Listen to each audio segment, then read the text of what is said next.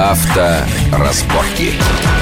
Приветствую всех в студии Александр Злобин. Это большая автомобильная программа на радио Вести ФМ. Как всегда, обсуждаем главные новости автомобильной жизни и всякие инициативы разумные, причудливые, которые могут изменить нашу автомобильную жизнь. Сегодня все эти новости и тенденции мы обсуждаем с нашими гостями. Это координатор э, общества «Синие ведерки» Петр Шкуматов. Петр, приветствую вас в нашей студии.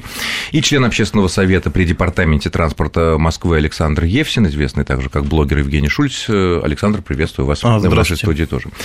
Итак, ну вот пройдемся по новостям последней недели, которые призваны, называется инициативы, которые призваны навести порядок на наших э, дорогах, которые иногда выходят, правда, боком, как мы знаем.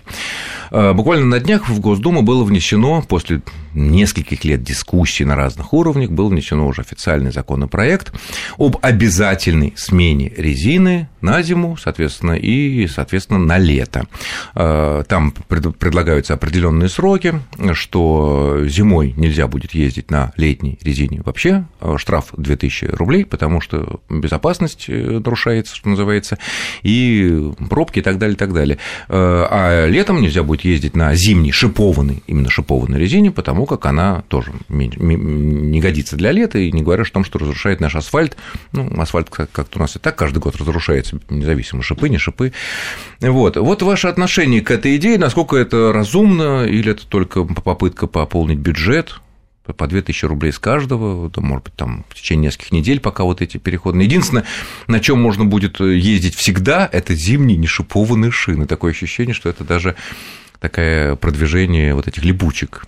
Ну, на них можно будет по этой версии ездить и летом, и зимой, соответственно. Ну, собственно, есть все сезонная резина, на которой можно ездить и летом, и зимой. Ну, она просто быстрее, быстрее изнашивается.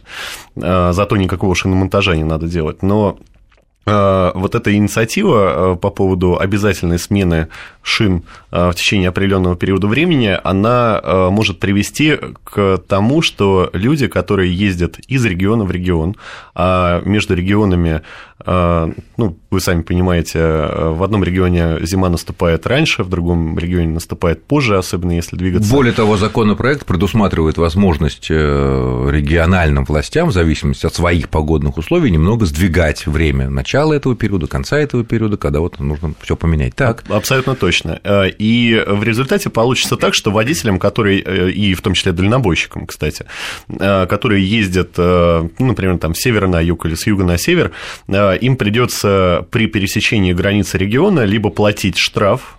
Ну, допустим, вы въезжаете с юга на север, вы, допустим, на летней резине, и вынуждены либо шиномонтаж Э, сделать, а для фуры это, между прочим, больше 10 тысяч рублей.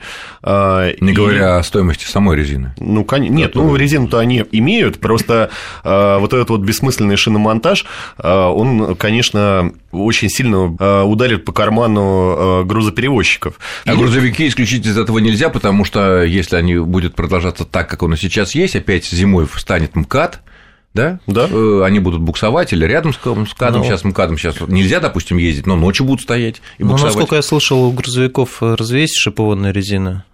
Ну, э, там дискуссии были, когда после вот этих да. Э, пробок гигантских на трассе Москва-Петербург правительство решило рассмотреть вопрос об обязательном э, переобувке грузовиков и фур, но было много дискуссий, существует ли какая-то такая резина. Но это, если мы возьмем просто легковые машины, которых все таки большинство, нет ли здесь какого-то резона, тем более в некоторых европейских странах, там, где ну, серьезный лед зимой, там Норвегии, там Финляндии, там что-то похожее есть. Там обязательно шипы тогда-то, и шипы нужно удалить, что называется, и одеть летнюю резину для э, другого периода. Но резон-то какой-то есть, э, на мой взгляд, потому что, естественно, Летом эти шипы просто стирают асфальт, ну и вообще, в общем, нормальный человек, я думаю, не будет ездить на шипованной резине летом. Так если бы все были нормальные, не понадобилось такого количества ну, законов, если бы у нас все нормальные на дорогах были. Ну, как правило, все таки это не из-за какого-то умственного расстройства не делается, из-за того, что у человека там нет денег э, на смену резины, правильно ведь? А почему денег нет? Потому что, Потому что... ума не хватает их заработать? Э, ну, это такой социал-дарвинистический подход. Все очень связано. Э, Петр, ну а ты считаешь, что это, в общем, ни к чему так такая не приведет, да? И даже считаю, опыт только- западноевропейских стран северных нам не вполне указ. Э, Ну, конечно, потому что Норвегия – это страна с единым климатом по всей стране. То есть там нет такого, что э, на севере страны зима наступает раньше, а на юге позже. То есть там... Ну, в Осло там тепло, там теплое течение, но все равно, Но конечно. все равно, э, то есть примерно все одинаково. Поэтому сравнивать, допустим, Норвегию или Финляндию с Россией, ну, как-то довольно неправильно. У нас, когда фура может проехать, с допустим, с севера, там, из Питера э, прямо до Новороссийска и преодолеть несколько климатических поясов, э, это приведет э, просто к взяточничеству. То есть, грубо говоря, гаишники будут стоять вот в эти периоды, в эти там полмесяца, месяц, на границах регионов останавливать дальнобойщиков и требовать с них денег. То есть, ну, или переобуться. На месте. есть, на месте, На месте. да. Но понятное дело, что э, водители фур, э, значит, э, да и легковушек тоже. Ник- ну, нету людей, э, которые будут с собой э, два месяца в году возить, э, в э, да не в багажнике, багажник не поместится, в салоне э, четыре колеса для того, чтобы переобувать их при пересечении э, границы регионов. Понятно, понятно, что это действие абсурдное и в итоге приведет к тому, что деньги э, в виде черного такого нала будет перекочевывать. э, Ну, куда просто- обычно они перекочевывают. Куда, да, куда обычно. Понятно. Ну, будем смотреть, какие поправки, уточнения будут внесены в, в Ну, этот а вот, законопроект. кстати, хотелось бы Да. добавить, мне кажется, тут вообще следует шире ставить вопрос, потому что, на мой взгляд, действительно, э, там сотрудник ГАИ может потребовать смены резины, ну, потому что видит, что она явно не соответствует погоде. Вот, э, не Но том это и сейчас в правилах есть. Если там меньше какого-то миллиметров там э, протектор, то Ну, он имеет право запретить эксплуатацию транспортного Совершенно средства. верно. Абсолютно Но- правильно. Да, но Другое это, дело, но это. Практически тогда не применяется, и понятно, что это не просто от того, что там гаишникам лень, а потому что технология вот этого вот э, как бы предписания гаишного, оно не выполняется просто. И я считаю, что в этом смысле надо думать по поводу того, каким образом обеспечить технологически э, вот эти Выполнение вот, уже имеющихся. Выполнение да, имеющихся. Тоже абсолютно логично. А не при- не придумывать какие-то новые, довольно сложные в технологическом исполнении вещи. Следующая инициатива, которая э, из, э, от, от депутатов Госдумы раздается, это предложение в связи с несколькими трагическими случаями на наших э, дорогах, когда битыми э, дорожные хулиганы избили, и в одном случае человек погиб э, на дорогах, ввести запрет на биты, и приравнять их, как они говорят, к оружию дробящего ударного, ударно-дробящего действия. Э, Потому как есть биты правильные для э, бейсбола, вот специалисты говорят, определенной длины, определенного веса, и они такие, ну, в общем, не представляют особенной опасности, судя по словам экспертов. А вот эти все так называемые сувенирные биты, которые у нас продаются на каждом углу, и которые многие теперь возят в багажнике, кто-то для самоуспокоения, а кто-то для самоутверждения, э, вот предлагается их запретить. Вот какая идея у вас, какое отношение у вас к этому, с учетом того, что люди все-таки гибнут от этих бит, под ударами этих бит? Ну, отношение Александр. это как весьма странная инициатива, потому что э, в качестве вот этого оружия дробящего типа могут использоваться не только биты, а любые подручные предметы, там палки, ломы, арматуры. То есть, что нам нужно все перечислить, что нельзя. Это вот напоминает, э, вот э, есть такой сериал интерны, да, там доктор Быков, стремясь как бы проиллюстрировать тупость своих интернов, говорит, что я еще должен запретить? Совать пальцы в розетки, там вот этот.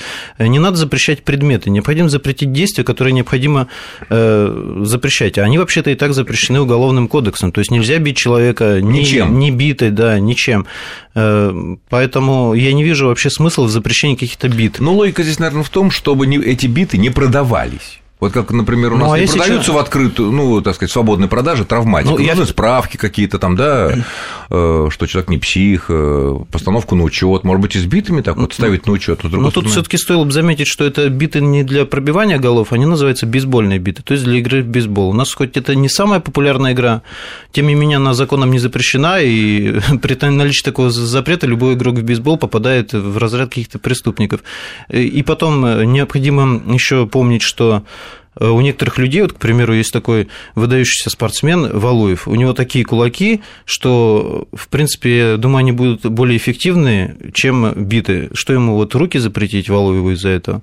Ну, распускать руки. Распускать ну, это опять руки, же сейчас. То есть это действие. Да, это, это, это, это действие. Это действие. Петр, ну, судя по твоей улыбке, ты тоже как-то относишься скептически к этой идее, несмотря на то, что вы постоянно сталкиваетесь, сталкиваетесь с ситуациями, когда битами по голове бьют на дорогах. Ну, конечно, это э, то же самое, как вот депутаты хотели запретить, э, э, точнее, не запретить, а лицензировать продажу спецсигналов, то есть мигалок.